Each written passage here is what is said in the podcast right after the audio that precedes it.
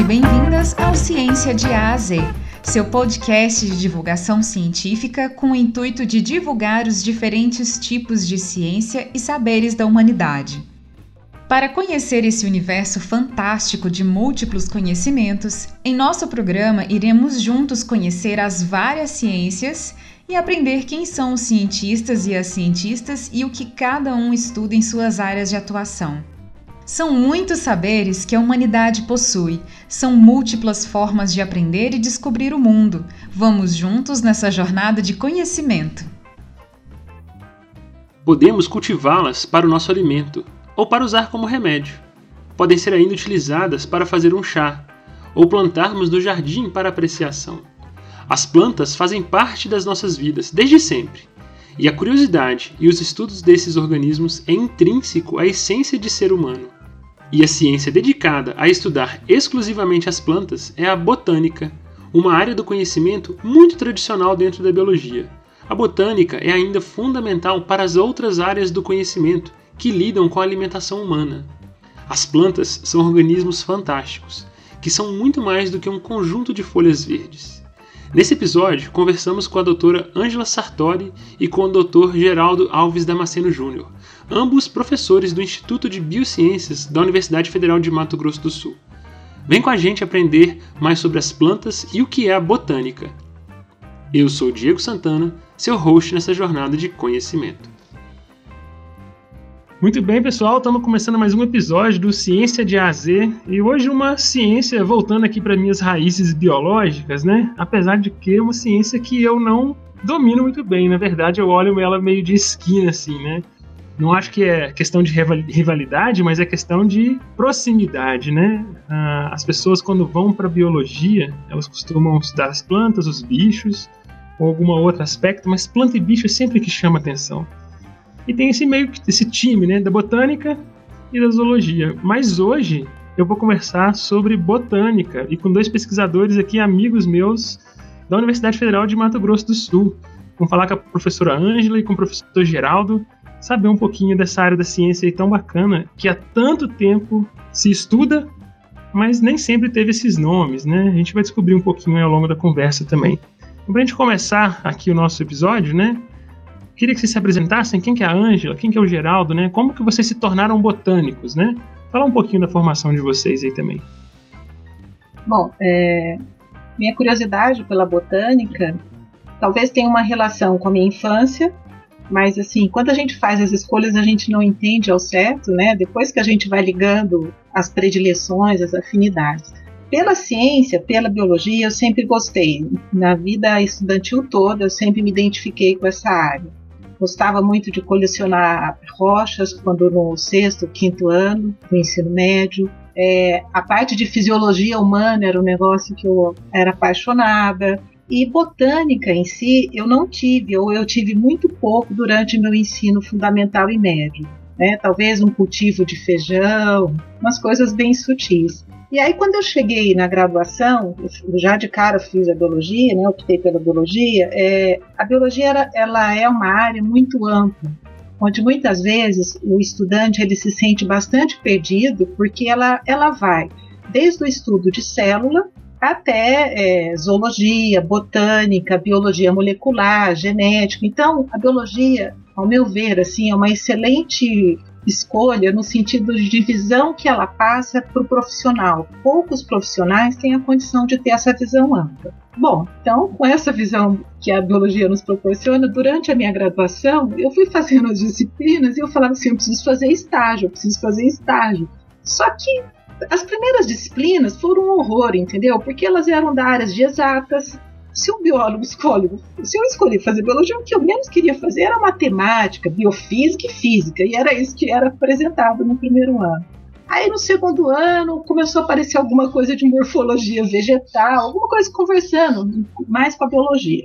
Mas inicialmente eu fui fazer um estágio com comportamento animal, com Gilson Volpato e uma outra professora que tinha recém-chegado lá na Unesp de Botucatu. Aí era um papo muito cabeça, assim, eu me sentia bastante perdida naquele comportamento animal, que era de muita observação, mas eu não tinha base ainda para aquilo. Fui tentar na genética vegetal, mas a conversa com a professora não aconteceu porque ela não estava lá. Aí naquele dia mesmo já fui para botânica. E lá na botânica uma professora me recebeu, ela tinha vaga para estágio e aí eu comecei. Isso eu estava iniciando meu terceiro ano, mas eu já tinha feito algumas tentativas antes, né? E no início do terceiro ano também tive muitas disciplinas voltadas à biologia, é, de zoologia, de botânica. Então, aquele ano foi maravilhoso, porque além das disciplinas que tinham mais a ver com a biologia propriamente dita, eu, eu fui fazer um estágio numa área que eu gostava. E essa professora me recebeu e eu comecei a fazer estágio com polinizadores. Ela já, já propôs um plano de estudo, já fui avaliar polinizadores ali no campus mesmo. Depois eu fiz um estudo de população de, é, de uma ruderal, da mamona, né? E aí eu falei, poxa, acho que eu acho que eu cheguei no lugar que eu queria, que é botânica, porque eu não gostava de sangue, não gostava de, de bicho que andava de um lado para o outro, né? Então é, essa foi a minha estrada assim para chegar na botânica. Depois terminei a graduação, fiz meu TCC com, com botânica e ingressei na Unicamp, na biologia vegetal de lá, na pós-graduação de lá. E ali eu comecei o caminho, percorrer um caminho pela taxonomia vegetal. E aí eu fui no mestrado e no doutorado é, trilhando esse caminho da, da taxonomia vegetal, né? Então, assim, resumidamente é um pouco isso. Muito legal. E você, Geraldinho, como é que foi seu caminho para chegar na botânica? Meu caminho para chegar na botânica, ah, a Ângela falando aqui, eu fui lembrando das coisas que aconteceram comigo, né? Na, na sexta série, eu tive uma professora que ela um dia levou uma flor de bispo para aula, distribuiu essa flor para todo mundo e falou: Bom, agora a gente vai aprender sobre as flores. Né? Eu não esqueço dessa aula nunca, porque ela foi lá e falou: Olha, isso aqui é o cálice, se montou ali as séparas, montou ali as. Falou: Olha, isso aqui é o androceu. Aí vocês têm que rasgar essa estrutura grande aqui e vocês vão ver o, o, o gineceu por dentro. Aí mostrou pra gente o gineceu, sustigmos, aquelas coisas todas que a gente vê assim, da, né? Às vezes na universidade. Então eu aprendi isso lá na sexta série. É, assim, aquilo eu nunca esqueci, porque eu aprendi sobre a sexualidade das plantas e como desmontar aquilo, né, na sexta série. Aí depois disso, com assim, ensino fundamental, ensino médio, a gente não tem assim, essas coisas não são muito é, profundas, né? E isso ficou meio para trás, assim, né? Eu vi várias coisas e tal, e aí eu resolvi fazer biologia, né? É, porque eu ficava assim entusiasmado, porque tinha aquela onda genética, engenharia genética, pô, vou fazer biologia, vou fazer alguma coisa assim. Eu entrei na biologia, mais ou menos como a Angela falou, você começa a ver coisas que não são exatamente biologia, né, matemática, coisa. E aí a, a genética também não foi lá o que eu mais me entusiasmei quando estava fazendo a faculdade. E aí a primeira coisa que eu fiz não foi exatamente botânica, eu comecei a trabalhar como monitor de zoologia de invertebrados, né? E aí, dessa monitoria de zoologia de invertebrados, a professora, na época, me convidou é, para fazer parte de um projeto que ela tinha com galhas, né? Que é aquela interação da, da, da, dos insetos, às vezes ácaros, às vezes é, é, fungos com as plantas, né? E aí eles causam aqueles tumorzinhos na, nas folhas da, das plantas e que os bichinhos ficam ali dentro, né? Ela era zoóloga, mas ela, né? Eu comecei a fazer aquilo, aí eu achei uma planta, eu fiz o, o, a, a, graduação aqui na UFMS mesmo, na reserva da universidade, que tinha um monte de galho assim. Fiquei, nossa, que coisa estranha isso, né? Aí eu comecei a olhar e aquelas é, galhas, é, assim, tinha um monte de ácaro, né? Não tinha nada de galho com ácaro.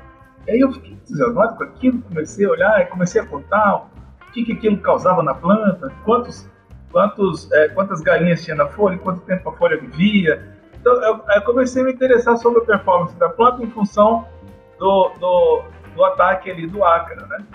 E é, aquilo foi muito legal, porque eu acabei assim começando a enxergar o lado da planta, né?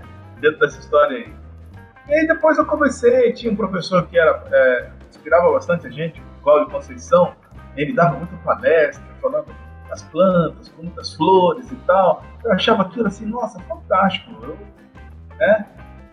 Um mundo à parte, né? Porque quando você estuda, na época que a gente estudou biologia, tinha muito assim, aquele estilo de livro. Você pegava o livro do Odum, do Dajó, livros eh, americanos, com exemplos lá da América do Norte, a gente fica ali decorando aquilo. Né? De repente aparece alguém mostrando as plantas que estão aqui ao seu redor, contando maravilhas sobre elas, né? Então aquilo me fascinou. E aí, ah, já é, terminei a minha faculdade e apareceu um estágio para trabalhar na Embrapa num projeto com, com pastagens nativas no Pantanal. Né? E aí eu, aquilo foi legal, a gente foi para campo, era só planta, né? Começamos a, a, a, ver, aprender um pouco sobre as plantas, né? E, e logo em seguida eu, eu fiz concurso para a universidade. Eu não tinha mestrado, não tinha doutorado, não tinha nada. Eu fiz concurso para a universidade para a área de botânica e passei. Sei lá, beleza, comecei a dar aula de botânica, mas eu tinha assim, aquele receio, né? Dizia, é, é, que eu era assim, aprendiz de botânica. Não sabia tanta botânica, assim, não pode ser professor da universidade, mas enfim, não exigia um mestrado, doutorado para fazer. Um curso fiz, eu, eu, eu era bom de, de, de estudar para fazer as coisas, né? Eu estudei fazer concurso e fui lá e papei. Eu estava dando aula, eu dava aula em cursinho pré-vestibular já, eu era bom de, de, é, de, comunicação, assim, né? Então, eu fui lá, passei e ficava assim com aquela dúvida. Né? Até que um dia eu, eu levei lá em Corumbá, tinha uma, uma professora famosa no Brasil, a professora Graziela Marcel Barroso. Ela é assim, a botânica de maior expressão no Brasil. É, é, assim, eu imagino que ela já faleceu, mas eu imagino que até hoje ninguém conseguiu fazer um trabalho do vulto que ela fez, é, mesmo já tendo falecido há mais de 10 anos, acho que quase 20 anos já que ela faleceu, não sei exatamente a data, mas realmente ela fez um trabalho de, de bastante é, expressão. Então, é, ela foi lá para dar um curso, porque ela era de Corumbá, eu estava dando aula em Corumbá, se dizer isso, fiz concurso para dar aula em Corumbá. E aí um dia ela virou e falei para ela, olha professora, eu sou um aprendiz de botânica, é, não posso me considerar professora. Ela olhou para mim e falou assim, você para com essa bobagem, você é professor de botânica e acabou, você é o professor Geraldo. Eu falei, bom, se a botânica de maior expressão no Brasil falou que eu sou um professor de botânica, então eu sou. e comecei a me encarar como tal. Né? E aí, daí eu, eu, eu foi só alegria, né? Eu comecei a gostar, comecei a trabalhar no Pantanal, comecei a, a, a trabalhar com o pessoal de, é, de arqueologia, né? Tinha um grupo que trabalhava com arqueologia no Pantanal, que precisava do apoio da botânica, comecei a fazer esse apoio com eles, né? E, e, e, comecei a descobrir como é que era esse negócio da botânica nos sítios arqueológicos, né? Bastante é, é, curioso em relação a isso. E aí, depois disso eu comecei, eu fui procurar a, a Unicamp para fazer meu mestrado, né? Lá eu conheci a professora Ângela, né? E é, e é, também importante a forma como você é recebido, né? Meu orientador lá era o professor Evódio, Leitão Filho. Uma pessoa que recebe você com um sorriso largo, amplo, chamando do meu jovem, vamos trabalhar, a gente vai fazer um trabalho bonito. Ah, aquilo já me deixou entusiasmadíssimo, já aprendi a pilotar barco, né? Comecei a fazer meu trabalho com, com mata ciliar, Pantanal, e, e, e dali eu, eu fui só mergulhando, né? Só mergulhando. E, e assim, atualmente eu estou fazendo é, um projeto, né, um projeto que a gente estuda efeito do fogo, né, da vegetação do Pantanal, no biota toda a gente tem um projeto grande com isso. É, na verdade são mais do que um projeto, vários grupos trabalhando. E, e, assim, às vezes as coisas que a gente faz surgem por acaso, né? A gente ia fazer um curso de campo e passamos de barco no, uma mata ciliar pegando fogo, eu olhei assim, tava tudo destruído. falei assim, olha, falei até com o professor Arildo na época, ah, vamos fazer um projeto para ver efeito disso aí, vai ser fácil, a gente volta aí só mede as árvores mortas. Aí um dia a gente conseguiu dinheiro, voltamos lá e não tinha nem vestígio da, da, do fogo que passou, né? Simplesmente a vegetação se recuperou tão bem e a gente começou a aprender, né, sobre isso. Foi uma coisa muito legal. E aí, tô, tô nessa vibe aí desde então. Contribua com o nosso projeto Adote um Cientista. Visite padrim.com.br barra ciência e ajude cientistas do Laboratório Mapinguari a realizarem suas pesquisas através do nosso podcast. Você pode começar ajudando a partir de um real. Você também pode doar através do nosso Pix. Nossa chave é mapinguariufms.gmail.com. Faça você também a diferença para um cientista e para a ciência do Brasil.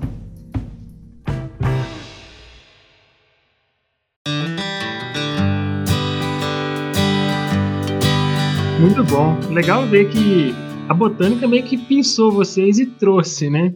Eu comecei o episódio falando aí dessa, dessa. Não é dicotomia, né? Mas desses times que a gente tem, né? O pessoal da botânica, o pessoal da zoologia. E eu vejo que tem muito essa, essa esse rótulo para essas duas grandes áreas, não é nem por causa dos grupos, mas pela paixão que os profissionais têm dentro de cada um. Porque eu vejo vocês falando dessa, do quanto que vocês gostam, que as plantas impressionam vocês, e estudar a biologia delas é muito legal, né? E é interessante pensar que botânica, né? Esse termo ele é muito antigo, muito mais antigo do que o próprio termo biologia, talvez, né? Porque antes a gente falava história natural, a gente falava ciências naturais, mas o termo botânica ele sempre existiu. É uma coisa muito tradicional. E é um termo muito tra tradicional porque é o estudo das plantas. Todo mundo sabe o que é uma planta, né? Assim, ó, isso aqui é uma planta, a gente estuda as plantas, né? Mas será que a gente sabe mesmo assim?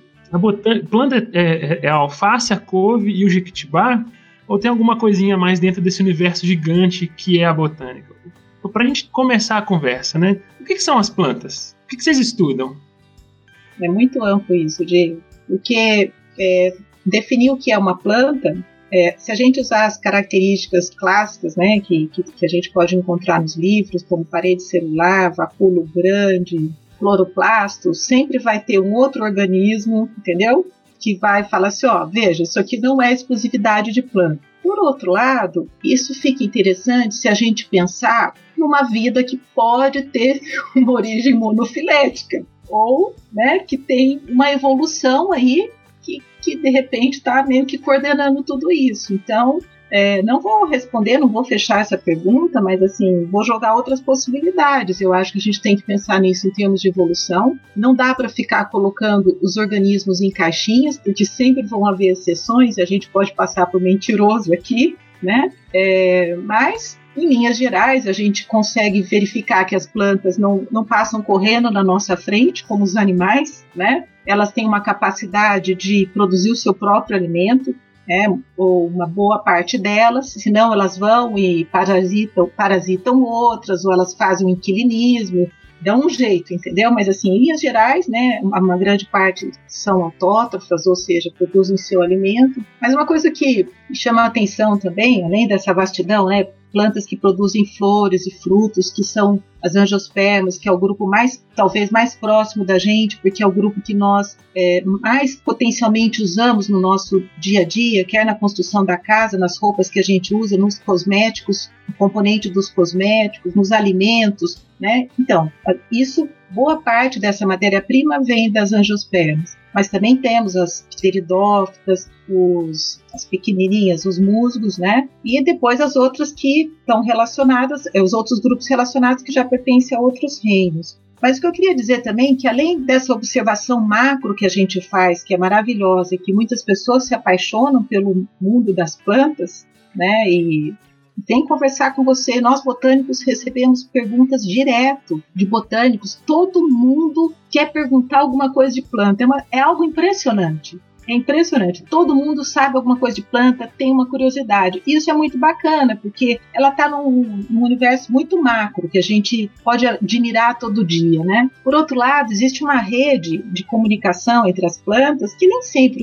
nem sempre a gente consegue detectar, que é a questão da polinização, a questão é, da reprodução assexuada que está por debaixo da terra, a questão da produção de fito-hormônios, de substâncias que as plantas produzem e a acabam se comunicando com as outras, sinalizando para as outras plantas, né?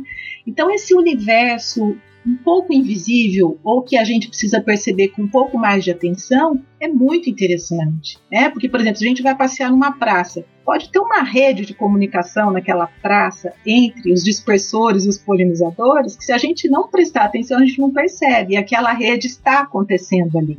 Da mesma forma, no, debaixo do solo que a gente está pisando. Existe uma comunicação. Então, assim, definir planta, é, eu não acho tão simples, sabe, Diego? Embora a gente trabalhe com elas muito tempo, mas, assim, colocar em caixinhas, a gente precisaria de ter mais horas aqui para ficar falando sobre isso. Eu gostei bastante da resposta da, da. Realmente, assim, definir planta é uma tarefa difícil, né? Porque, na verdade, tem um histórico aí de que é, é, coisas que antes eram consideradas plantas hoje já não são mais, né? E essa divisão bicho e animal, é, bicho e planta, né? Era, era uma coisa muito artificial, né? E com o conhecimento que foi avançando tempo, a gente vai percebendo que coisas que é, algas, né? Que a gente se vícios lá que a gente achava que sendo planta hoje já não é mais planta, mas elas fazem fotossíntese também, né? Então as coisas vão se afunilando, e é, é, mas o nome, o termo planta continua existindo.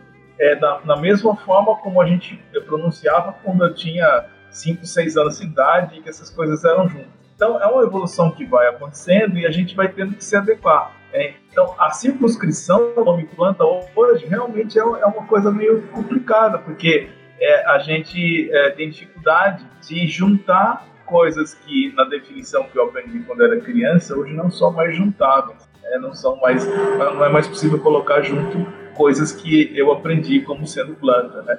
É, mas é, essa coisa fundamental né, de você ter um ser que é capaz de produzir alimento né, para toda a biota no planeta a partir da energia do Sol é uma coisa fantástica. Isso é uma coisa que a gente tem é, às vezes a gente tem dificuldade de mostrar isso para os alunos. Né? Os alunos entram com aquela história assim, você plantou, colocou a, sua, sua planta aqui e ela vai absorver minerais do solo. E às vezes tem gente que tem aquela noção de que a planta vai absorver, né? Uma árvore de 100 metros de altura, ela absorveu aquela massa toda do solo. E muita gente tem essa, assim, parece que não, mas quando você conversa com os alunos, às vezes os que entram na biologia, eles têm essa noção de que eh, parece que veio do solo, não conseguem imaginar que ou o carbono que está na atmosfera é a fonte para fabricar a comida que a gente, né? E que é, as plantas fazem isso, né? Então elas, elas são assim é, praticamente o motor, né, da, da, da, vida na Terra, né? Sem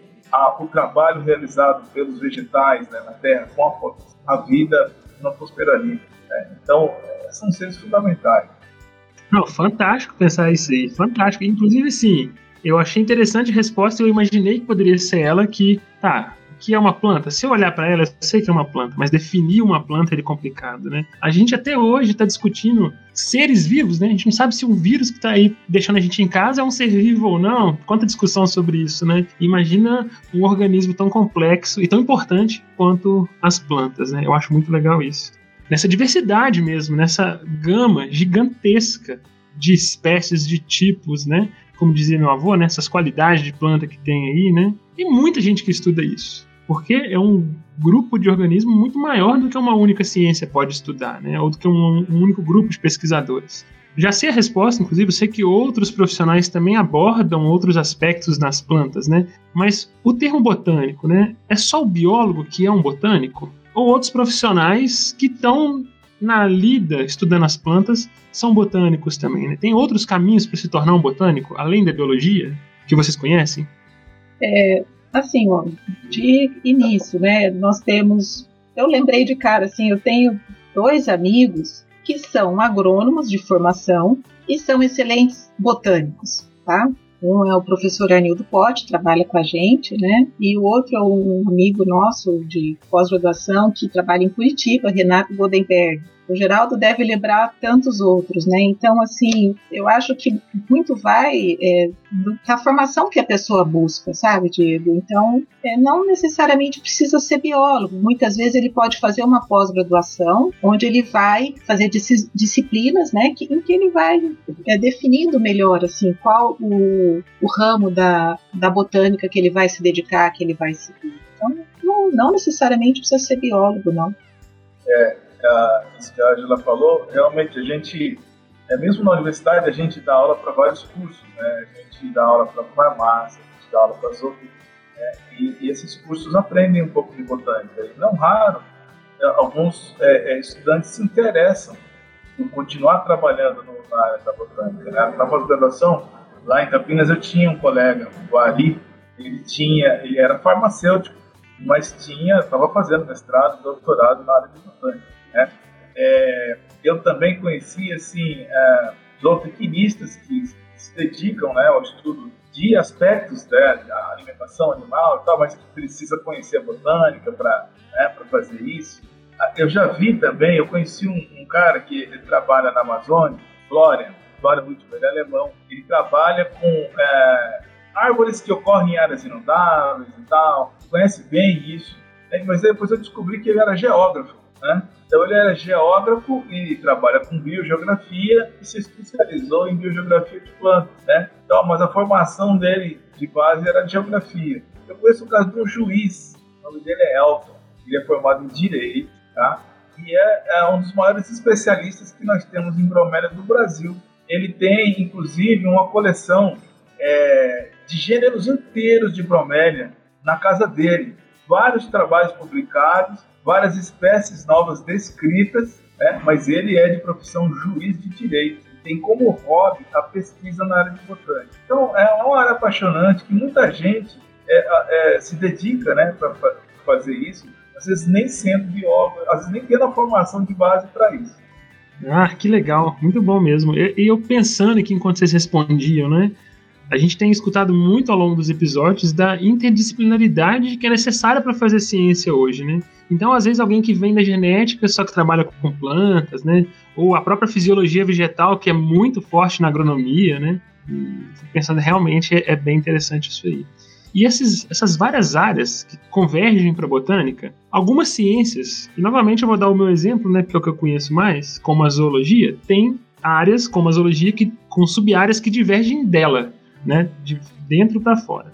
Então, como a zoo, a gente tem a ornitologia, que estuda as aves, a gente tem a mastozoologia, que estuda os mamíferos, né? Eu sei que dentro da, da grande área botânica, né, tem aquelas, aqueles, estudos populacionais, estudos né, de anatomia, fitossociologia, me corrijam se eu estiver errado com o termo, né? Mas para grupos taxonômicos existe divisão também. A Ângela falou o termo angiosperma, se não me engano, são as plantas com flores, né? Flores e frutos mas existe uma leguminologia, alguma angiospermiologia? Existem divisões desse tipo na botânica? Tem para leguminosas, leguminólogos, né? As pessoas que estudam as graminhas, eh, os as agrostólogos, né? Agrostólogos, é, aí eu não vou te falar as denominações para cada família, mas tem. Tem os especialistas de cactos, tem os especialistas de bromélia, os especialistas é, em rubiácea. Cada família tem né, os seus especialistas.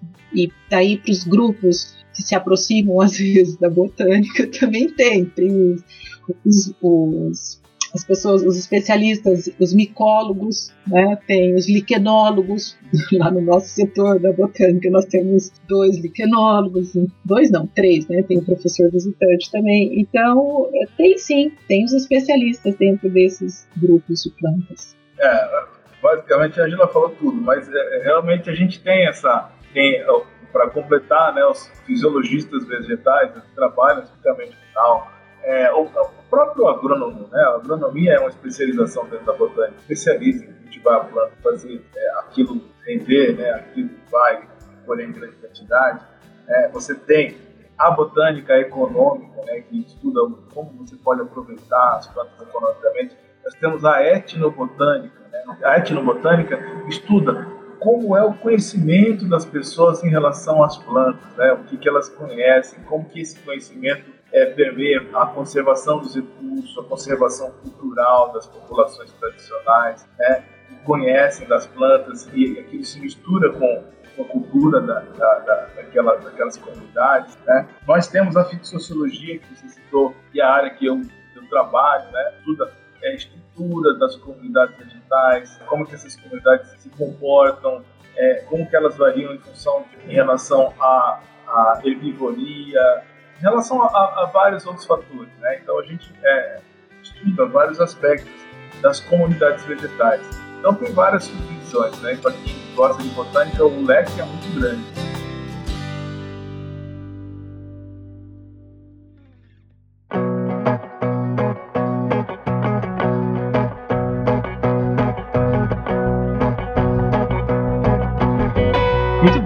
Perceber, então, assim, da resposta anterior com essa agora também, que talvez, pensando em grupos, né, a gente tem os, os, os robistas, né, por exemplo, os, talvez uns bromeliófilos, né, e talvez os bromeliólogos, né? Não sei, acho que a gente pode pensar desse jeito assim. É legal ver também exemplos onde essas coisas se cruzam e a pessoa fica tão apaixonada que a contribuição científica é muito grande, né? Eu, eu fico feliz de ver isso. Antes de eu passar para uma próxima pergunta aqui, uma curiosidade minha. Vocês estão falando aí, você mencionou, ô, Geraldo, de botânica econômica, né? E planta, o que você disse, né? É, ela é o que supre todo o ecossistema do planeta, né? Principalmente o ser humano, né? Por mais que a pessoa goste de comer carne, a carne que ela come se alimentou de uma planta, né? Que veio de material vegetal. É, a gente não vai falar sobre pesquisa foco aí, mas existe uma certa, um certo limite ético também nesses estudos com, com, com essa parte mais, ah, como que eu digo, econômica? Ou isso é muito mais focado para outro tipo de cientista? Não é muito o botânico que trabalha com isso, é mais uma coisa de produção, de máquina? Ou não, o botânico ele também atua nessa parte produtiva? É, essa, a, a, gente trabalha, é, é, por exemplo, nós temos um projeto aqui é, na universidade que é a gente trabalha com plantas é, alimentícias nativas. E é um projeto que é bastante apaixonante do ponto de vista de que a gente conhece é, o, o número de plantas que a gente se alimenta é muito limitado. Né? Existe uma, uma coisa que a gente desenvolve quando criança, né? os pais da gente, a mãe da gente, ensina a consumir um determinado tipo de alimento. Então, eu gosto de arroz, eu gosto de feijão, ah, já não gosto de grão de bico. É, tem, tem as preferências, ah, berinjela, não sei, né? E a gente tem um cardápio muito limitado é, de, de coisas que a gente come. Então, quanto mais limitado é o cardápio de coisas que maior é a pressão que a gente vai exercer na natureza em relação aos recursos naturais. Então, se eu só como arroz, feijão, é, mandioca e carne, então eu vou querer em abundância, em fartura, esses alimentos que eu gosto. Para que eu e mais 300 mil pessoas que existem aqui ao redor que gostam das mesmas coisas sejam alimentadas adequadamente, as pessoas que estão no campo vão ter que produzir isso em grande quantidade, vão ter que fazer uma pressão absurda em cima do ambiente para conseguir é, equalizar esse negócio e oferecer para mim aquilo que eu gosto, aquilo que eu aprendi a comer quando era criança. E aí, com esse projeto, a gente começou é, a, a, despertar as pessoas em relação a coisas que existem aqui, por exemplo, no Cerrado, no Pantanal, né, que são é, úteis do ponto de vista de, da, da, alimentação e que podem ser alternativas para o consumo das populações, que não sejam aquilo, esses alimentos que a gente está acostumado a consumir e que muitas vezes não são oriundos daqui do Brasil. Que a gente vai, desmata essas áreas, é, é, elimina esse recurso natural todo que a gente tem para plantar coisas que não são nossas com diversidade mínima. Então, no momento que você começa a usar esses recursos, ah, então, ah, então eu vou parar de olhar feio para uma semente de cubaru, vou começar a comer mais guavira, é, eu vou começar a consumir as sementes de amendoim do campo, eu vou, opa, então aí eu estou aumentando a diversidade daquilo que eu vou e vou criar uma demanda pela conservação dos recursos que existem lá no campo que eu estava antes mandando derrubar para comer arroz com feijão e carne. Né? Então, é, esse trabalho com, com botânica econômica é fundamental. A gente, a gente descobrir aquilo que é importante para nós. Né? Isso, isso deu exemplo das plantas alimentícias. Imagina com medicinais e com outros usos. Né? Então, é um campo muito promissor, muito importante e muito, é, é, assim, é, é, importante do ponto de vista da conservação dos recursos naturais. É, só complementando, né, esse projeto que o Geraldo comentou, eu, quando posso também colaboro. E é muito interessante porque a gente aprende muito, né? Porque a gente sai da zona de conforto, porque nós também somos responsáveis por um hábito restrito e por essa pressão que é exercida na cadeia de produção alimentar. A gente também é responsável por isso. E aí você começa a perceber possibilidades. Por exemplo, a gente não para para avaliar que muitas vezes você vai no supermercado e vai comprar um kiwi que veio da Nova Zelândia, mas você poderia comer um jatobá, você poderia experimentar um cubaru, algo que está à mão. Você pode experimentar uma, um araçá quando ele está com fruto, né? E aí você paga um preço absurdo por um negócio que está vindo, às vezes, do outro lugar do mundo, né? Então é, é, é, muito interessante isso. Só que essa coisa da botânica econômica tem muito a ver mesmo, isso que o Geraldo está falando. Mas eu me lembro que quando eu tive botânica econômica na graduação, gente, pensa num negócio chato multiplicado por dois. Porque assim, é, o professor ele apresentava, eu acho que como que, como que era o nome científico da, da, da, da batata, como que talvez era cultivado, em quais estados brasileiros aquilo era produzido, e parou por aí. Ele não dava o, o, o cardápio para gente assim cultural daquela, daquela planta, daquele alimento, né?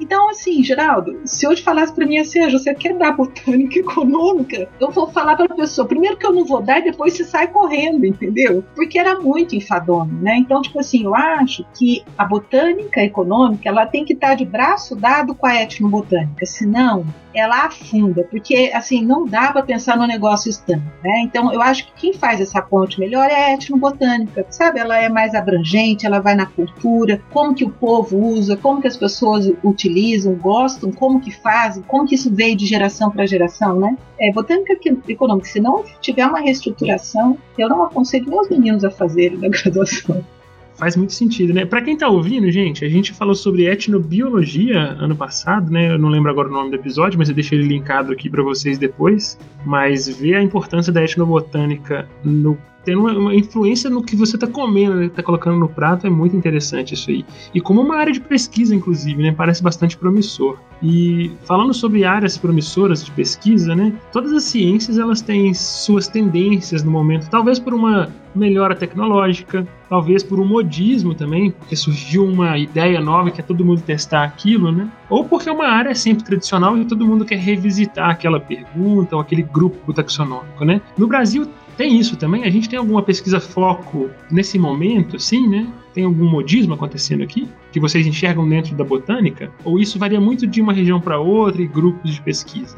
Quando eu estava fazendo o meu, meu doutorado, é, foi nitidamente um, um momento, eu não sei se a gente pode usar a palavra modismo, se a gente for dar ênfase que surge algo novo, uma ferramenta nova para análise, e aí todo mundo envereda por aquele, por aquele caminho para olhar a, a, ciência só da, naquele ângulo. Ou se a gente encara como uma nova possibilidade de análise, uma nova ferramenta, como algo abrangente, algo agregador. Quando eu estava no doutorado, eu achei que isso aconteceu meio por um viés meio de, de modismo. Tipo assim, aconteceu algo novo, vamos abraçar isso e aí a gente vira as, as costas para aquilo que já existe. E na ciência, assim como na história, eu acho que a gente tem um somar de coisas, né? Você vai agregando, você vai aprimorando, vai melhorando. Então, assim, quando é, sempre teve, a, no, no, caso, a taxonomia, taxonomia tradicional, baseada e pautada em, em morfologia, depois com o advento da, da da filogenia molecular, e isso deu um salto em qualidade. É,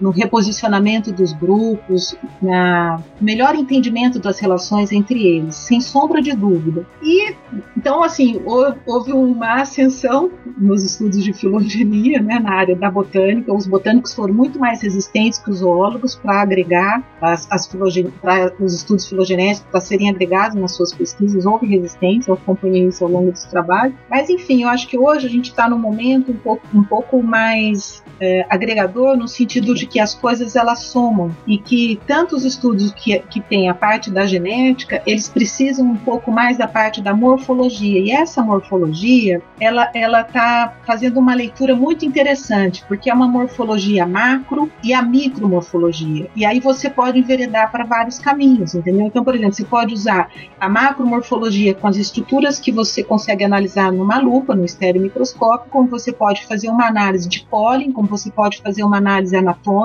isso é muito agregador. Uma tendência que eu ouço, mas eu não estou acompanhando porque foge um pouquinho do, da minha atuação, Diego, é estudar agora, né, fazer o sequenciamento gênico usando o maior número é, de marcadores possível, né, que é Next Generation, que eles estão chamando assim. Sabe, se tiver 30 marcadores, 20 marcadores, algo nesse sentido, mas eu é uma tendência, eu não sei quais os laboratórios no Brasil estão conseguindo fazer isso. Eu sei que no exterior sim mas eu vou parando por aqui porque isso já é uma outra área.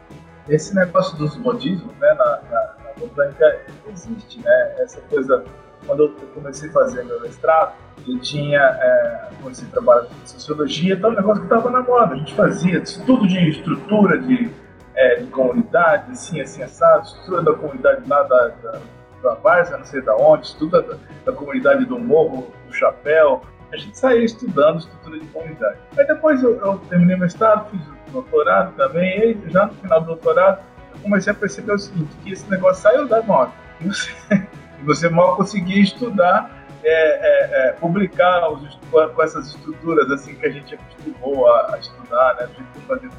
Então é, é, é, um negócio interessante que você começa, né, você tem o título de doutor e você tem que se reinventar, né? Porque na verdade aquele negócio que você estudou, se dedicou, saiu da moda. Saiu da moda, só consegue publicar mais trabalhos sobre isso e tal. Você tem que começar a, a tentar inventar coisas novas, né? E tal. Aí, assim, para mim, é, o que eu aprendi é, é, com o tempo é que eu vou atrás daquilo que me fascina. E as coisas novas que aparecem, eu uso ou não como ferramentas para ir atrás daquilo que me fascina. É assim que eu trabalho. Porque ah, os modismos, eles vêm e vão. Mas aquilo que você se fascina, aquilo que você se apaixona, que você faz assim, nossa, que legal descobrir isso aqui, isso ninguém te tira. Então, é, é eu, eu, sempre costumo fazer isso aí. Ah, tem algum modismo acontecendo? A gente incorpora como ferramenta para descobrir aquilo que te fascina. É assim que eu trabalho. Eu gosto de trabalhar assim. Concordo, concordo com os dois aí, de que a gente tem que olhar ali pela janela o que está acontecendo, mas faz o que você gosta, né? E novamente, voltando lá no começo que a gente mencionou, né? As plantas, elas são fascinantes, né? E olhar para elas e querer entender elas, acho que é o que move mais, né? Acho que essa é a maior moda dentro da botânica também, né? É muito legal isso aí.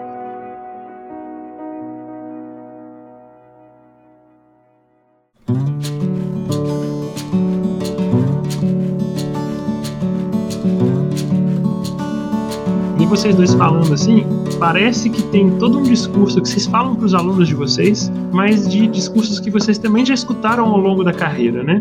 E vocês disseram que o Geraldo mencionou a professora dele lá, a Ângela falou dos colegas.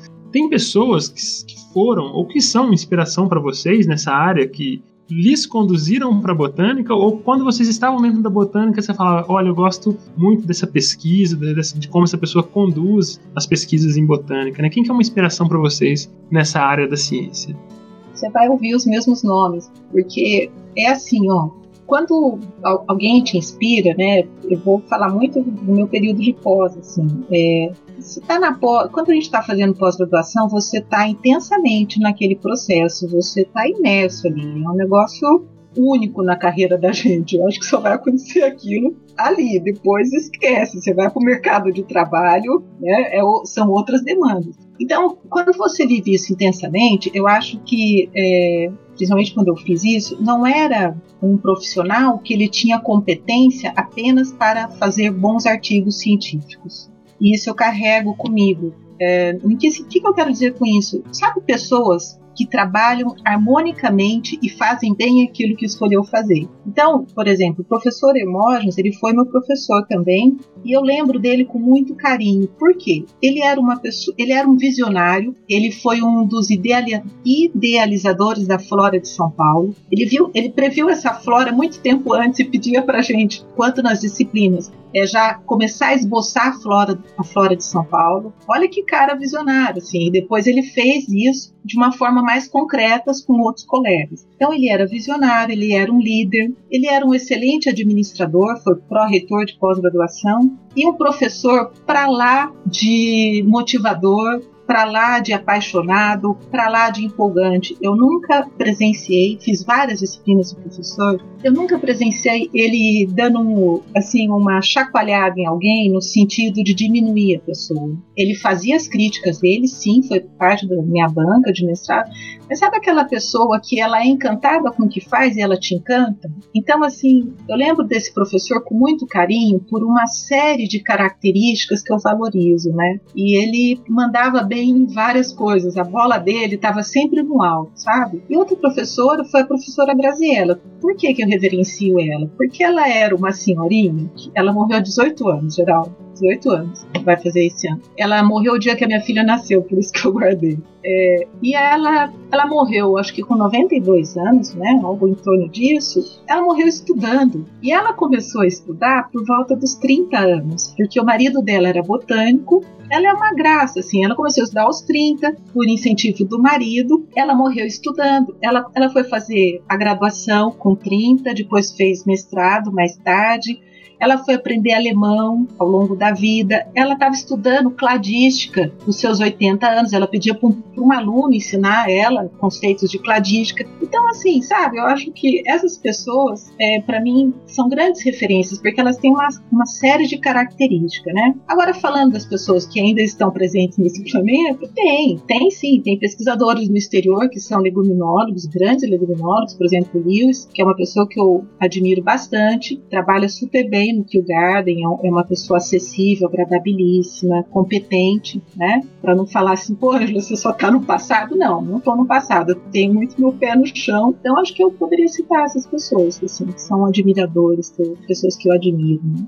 É, eu, a, a, minha experiência é parecida, né? Porque, assim, começou, na verdade, com o professor Cláudio Conceição, que era meu professor na graduação, pessoa que ele trabalhou um tempo no Pantanal, ele trazia aquelas palestras com slides coloridos assim, das plantas do Pantanal, que eram assim, a gente ficava, oh! cada vez que aparecia uma foto nova, a gente, ah, que lindo! E aquilo, aquilo ia cativando a gente, né? Então fez uma diferença enorme ter aparecido uma pessoa lá que fazia esses, essas exposições com experiência dele de campo, né? contando queria lá para tirar aquela foto. Ele tinha levado muitas picadas de mosquito, parecia que ele estava sangrando quando ele passava a mão na pele, né? e coisas desse tipo que a gente não, não esquece. Depois disso, é, eu tive né, a, a professora Graziela Barroso, que foi uma pessoa que virou para mim, mas larga a mão de bobagem, você é um professor de botânica, você é um professor Geraldo, e ela vinha, ela veio dar curso pra gente lá em Corubá, e ela era de lá, ela tinha parentes lá, então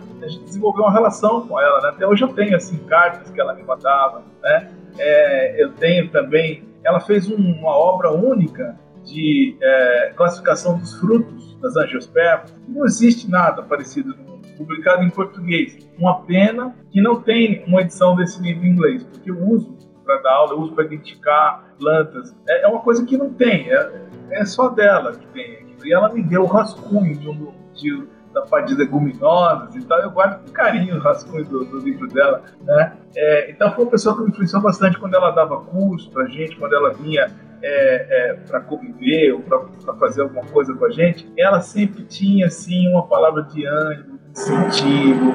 Invariavelmente delas, quando acabavam, a gente, você olhava assim, a plateia estava toda chorando, porque ela sabia trazer a gente emocionalmente para o gosto daquilo. Olha, vocês têm que continuar, porque a botânica é uma área linda, é assim, assim, assado. Veja, isso foi o que a Angela falou, 92 anos de idade, ela andava com dificuldade, andava com a gente, a gente tinha que é, levar ela pela mão, mas quando ela parava na frente do público para falar, era uma gigante, uma gigante é uma pessoa que eu tenho assim, uma admiração muito grande.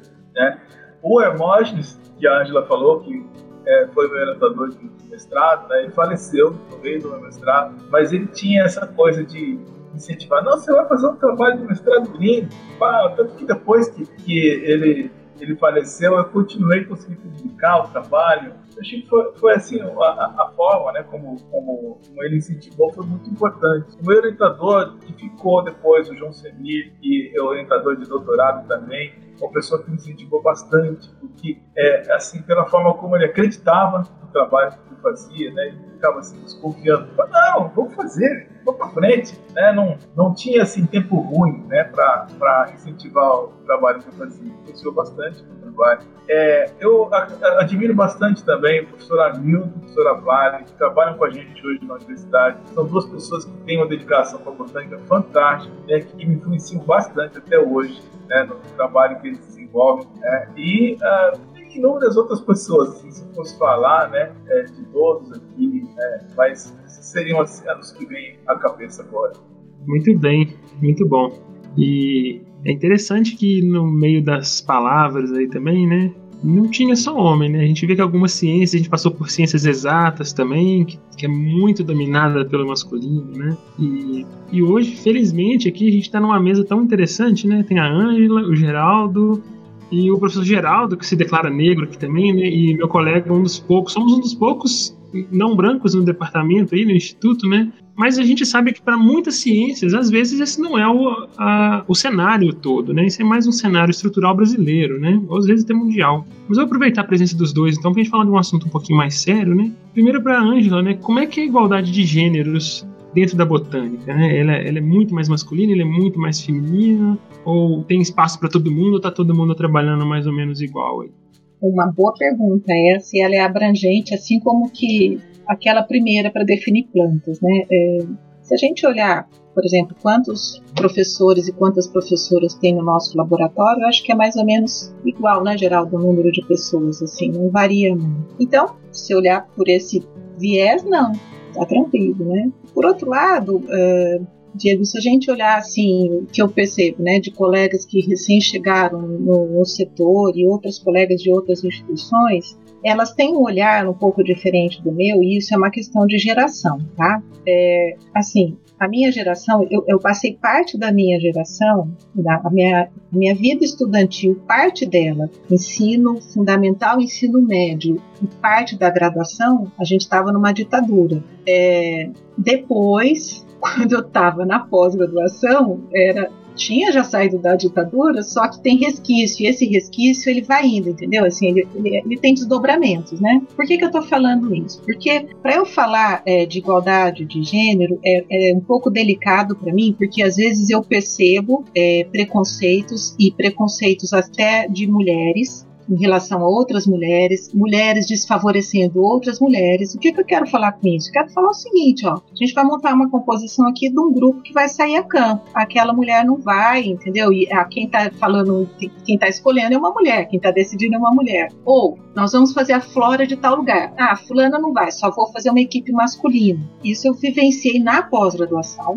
Né? E ao longo da, da, profissão você percebe assim, coisas bastante sutis que na hora eu não entendia por que, aquilo estava acontecendo, né? Assim, é, mas traduzindo em miúdo, o que eu percebo de colegas mais novas e que não tiveram uma, uma um período na, na escola, uma ditadura, né?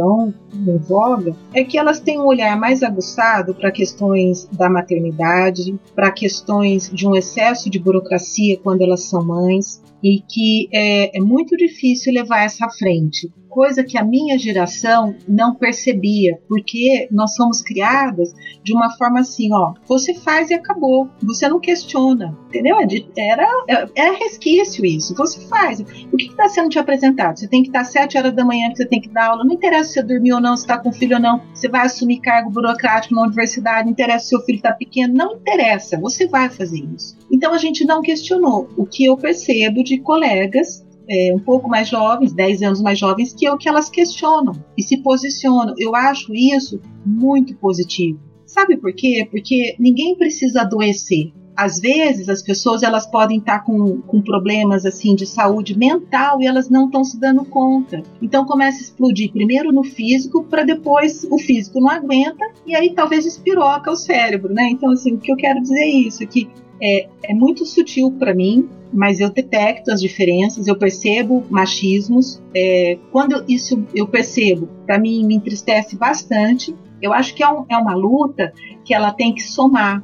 Ela vai somando e ela não pode é, evoluir. Eu, não, eu nunca eu acho que a gente, as conquistas que as mulheres fizeram, elas não podem retroceder jamais tem coisas que a gente não precisa mais questionar, entendeu? É daqui, é das conquistas para frente. Mas assim, eu acho que é um trabalho hercúleo e árduo, sabe? E por outro lado, isso também pode ser conduzido com um pouco de leveza e com posicionamento quando necessário, né? Não precisa ser resignada, mas também a gente não precisa ficar rasgando um monte de coisas subindo à mesa a todo momento. Eu acho que dá para porque a mulher é quem educa também, né? A mulher ela tem, ela tem uma capacidade de agregação, uma capacidade de transmissão muito grande.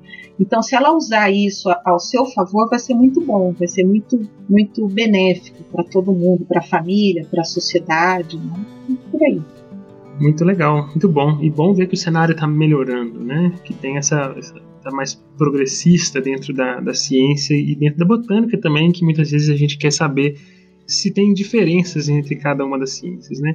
E aproveitar e falar com o Geraldo aí também, Geraldo, na sua, na sua formação, né? Eu tenho certeza que estruturalmente você era o único, um dos poucos negros nas suas turmas, né? Tanto de graduação, mestrado, doutorado, né? Mas do que você viveu e do que você vê hoje, isso está melhorando, está mudando? A gente tem a diversidade que deveria na, dentro da botânica ou mesmo em outras áreas da ciência? O que, que você enxerga? Olha, é, essa coisa é realmente assim a gente, quando você começa a pensar, né, você olha ao seu redor e você vê que você às vezes é o único ou tem poucas pessoas né, é, que são negras ao seu redor. Então, é, a gente é vítima de um, um, negócio chamado racismo estrutural, né? ou seja, a estrutura da sociedade não favorece que os negros consigam ocupar determinadas posições. Então, às vezes, a gente tem dificuldade.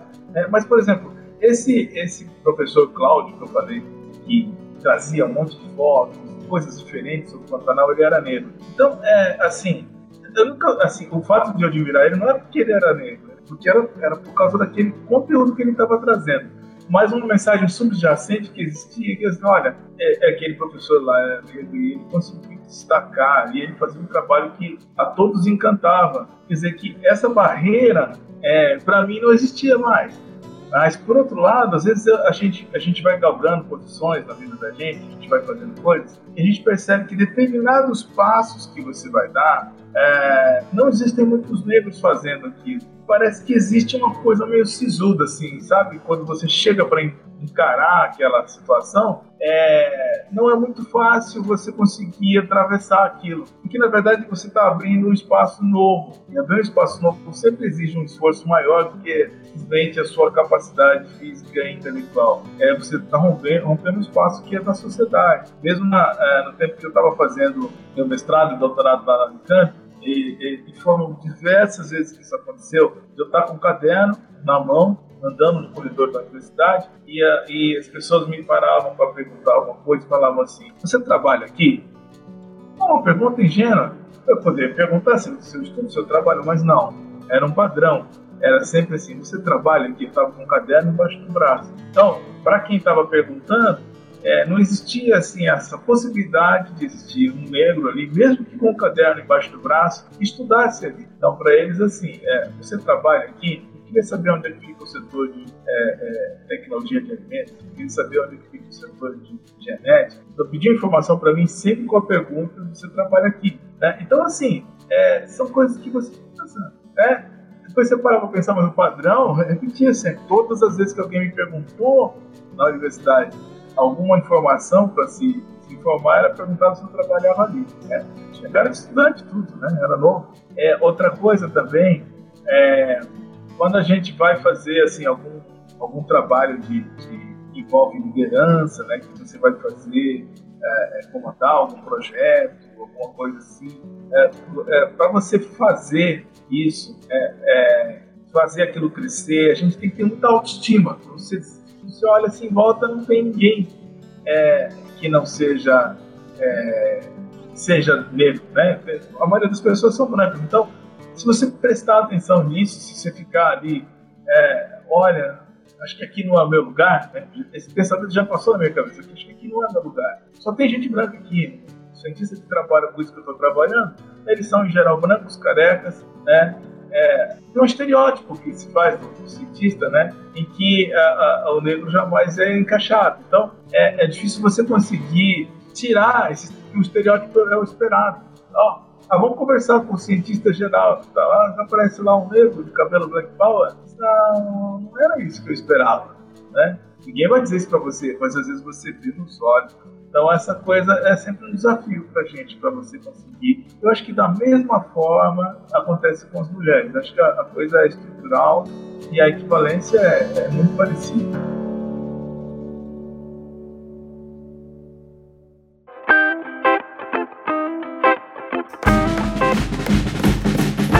E pra gente finalizar aí, né, essa, essa ciência tão fantástica, tão inspiradora, tão apaixonante, Todo mundo tem um contato com botânica em algum momento da vida, independente se está nas ciências biológicas ou se está na, como diz o, o amigo conhecido Geraldo lá na advocacia, né?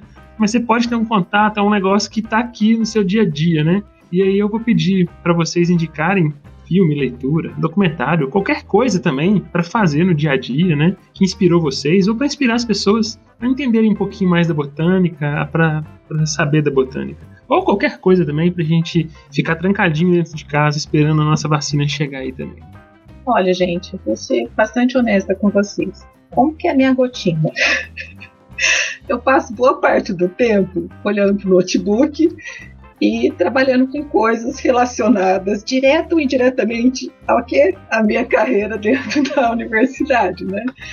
Então, é, quando eu estou no meu momento de lazer, provavelmente não deve ter um tema enviesado com a botânica, direto, tá bom? Então, porque eu preciso abstrair, assim. Pra eu ser criativa, eu tenho que sair muito do, do universo que eu tô, porque isso me descansa. Daí, quando eu volto, eu me sinto criativa. É o meu processo. Eu acho que tem gente que não, que se alimenta falando das mesmas, das mesmas coisas, dos mesmos assuntos. Cada um. Eu estou percebendo essa dinâmica comigo, então eu vou ser sincero.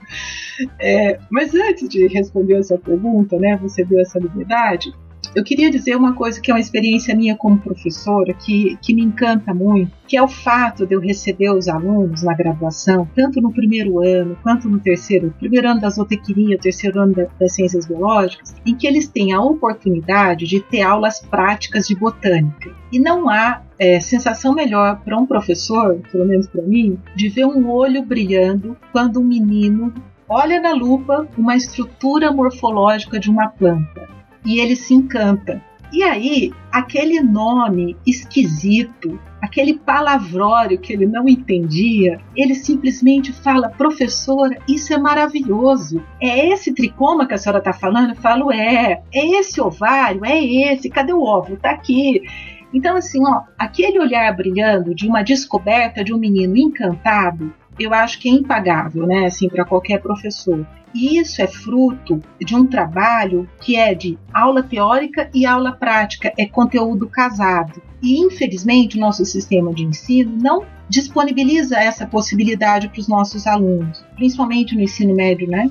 Então, os meninos vêm com um arcabouço de conteúdo é, muito pesado e denso, com um monte de palavras e que eles não conseguem conectar. E aí, na graduação, é, quando eles optam, por exemplo, pela biologia, eles têm essa possibilidade. Então, esse encantamento eu acho muito positivo, muito favorável. Bom, é, então, dentro das frentes que eu, que eu atuo na universidade, uma delas é a docência, né? E esse é o meu depoimento, porque eu acho uma, uma judiação a gente viver num país tão biodiverso e os alunos serem tão pouco instigados, motivados para pensar sobre ciência no ensino fundamental e médio, com coisas tão simples. Qualquer pessoa que olha para sua janela, num país como nós, se a gente não está num grande centro urbano como Rio, São Paulo, a gente vai ver planta, né? E Campo Grande tem muito isso, né? Essa esse potencial, assim, uma cidade extremamente arborizada, com muita planta, muito verde. Mas voltando à sua pergunta, um, um, filme que eu gostei muito de assistir e passa pela questão de gênero. É um filme espanhol que chama As Sensitivas. Muito legal o filme,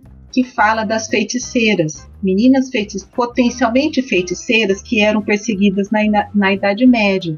E aí tem a ver com conhecimento feminino, conhecimento feminino que a mulher carrega e que é um conhecimento muitas vezes passado de geração em gerações assim muito longínquos e que é intuitivo. Então, o filme tem, ele permeia por esses caminhos, né? Assim, quem gosta de um filme com menos ação, talvez se identifique as sensitivas. Aí um livro que, que eu acho assim muito interessante porque ele, ele, ele coloca a gente exatamente assim, ó, você é simplesmente uma pessoa que está passando pela Terra, você chegou e vai embora. É, Sapiens, do Yuval Harari, né? Sapiens, por quê? Porque o, o autor desse livro é um pesquisador extremamente meticuloso, é, dedicado ao que faz, muito interessante, e ele faz uma descrição assim, ó, é, quanto tempo existe o planeta Terra, quando que o homem surgiu, como que eram os homens nas civilizações passadas, como que ele fazia o uso dos recursos naturais e como que ele ficou escravo dos recursos naturais, né? Então, assim,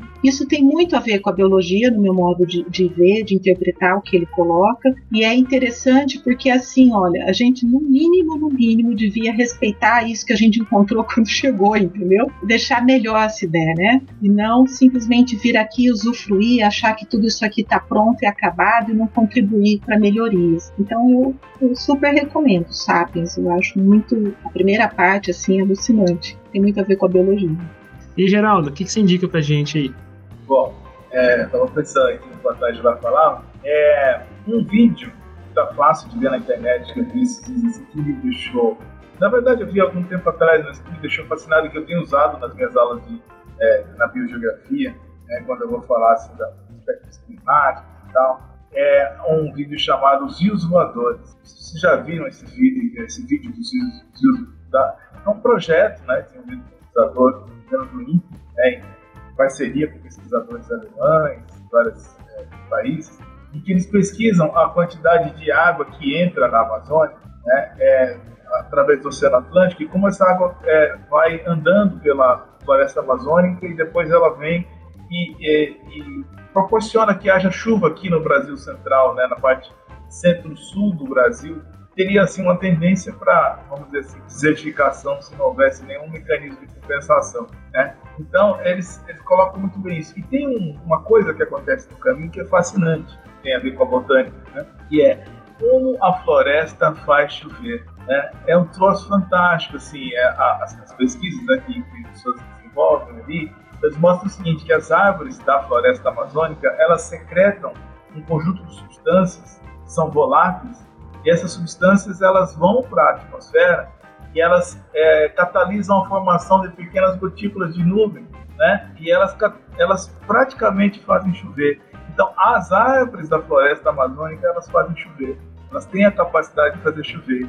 Eu achei isso fantástico, assim, achei, assim, é, inesperado quando eu vi pela primeira vez, sabe? Eu fiquei encantadíssimo com isso. É, e, e, esse, e esse fazer chover faz parte do caminho que a água percorre desde o Oceano Atlântico até os Andes e depois é revertida para o centro do Brasil para fazer chover aqui onde a gente mora. Quer dizer, que se a árvore da Amazônia não fizesse chover lá, a gente não teria chuva aqui.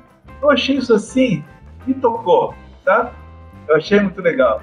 É, se alguém quiser ver o vídeo, existem vários vídeos na internet sobre os rios voadores. Procurem lá é, no YouTube né, é, esses, esses vídeos dos rios voadores. Com relação a filme, né, a Angela falou de filme de gênero, é, eu, eu, em relação a essa coisa que passo a ser conquistado por um negro ou não, eu assisti um filme essa semana até, que acho que é Um Homem Entre Gigantes, com Will Smith.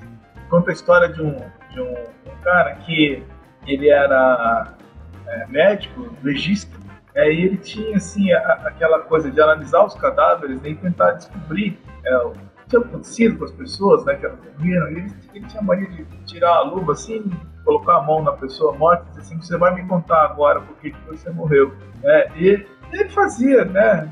Aí depois ele colocava ali um fone de ouvido com a música e ele ficava ali fazendo o trabalho dele, penetrado, e ele descobriu uma coisa inusitada em relação a, a, ao futebol americano, né? E, e, ele era um cara negro, ele era um cara que, que não era assim exatamente o, o, estereótipo de pesquisador que existia ali na época. Ele tinha alguns atritos né, com as pessoas e ele teve que percorrer um caminho muito difícil para conseguir, é, é, vamos dizer assim, colocar o ponto dele. Então, o, o, é, o filme tem a ver com ciência, né? Porque ele, ele se galgou em cima da ciência que ele gostava de fazer, ele achou um problema grande e ele, né, o filme conta como que ele, ele trabalha para tentar é, resolver esse problema. Eu achei muito legal o filme. Eu acho que, que fica aí a dica para quem é, gosta de ciência, né, e, e, e, gosta também dessa coisa da, da é, de raça, né, é, tem tem os, os, dois componentes. Um livro que eu li na minha graduação que eu, eu que fez assim diferença para mim, né, é um livro chamado Ponto de Mutação, de Geoff Capra. É, na época, né, eu como, como um estudante de biologia, né, que é uma ciência que agora que está crescendo, para gente, a gente, a, a ciência como biologia é, é, crescer, a gente precisa que haja mudança. Para a gente, como é, negro, ocupar mais espaço na sociedade, a gente precisa de mudança. Para que as mulheres ocupem mais espaço na sociedade, a gente precisa de mudança. E o livro conta exatamente isso aí, a questão do ponto de mutação, o que está acontecendo na nossa sociedade, né, e que existe um ponto onde as coisas podem mudar, queda do Império Americano. É, ele, ele, discute várias coisas e colocava é, é, de maneira bastante holística, né, vários aspectos é, em relação às mudanças que estão ocorrendo na sociedade. Então, foi um livro que me marcou bastante. Muito bom.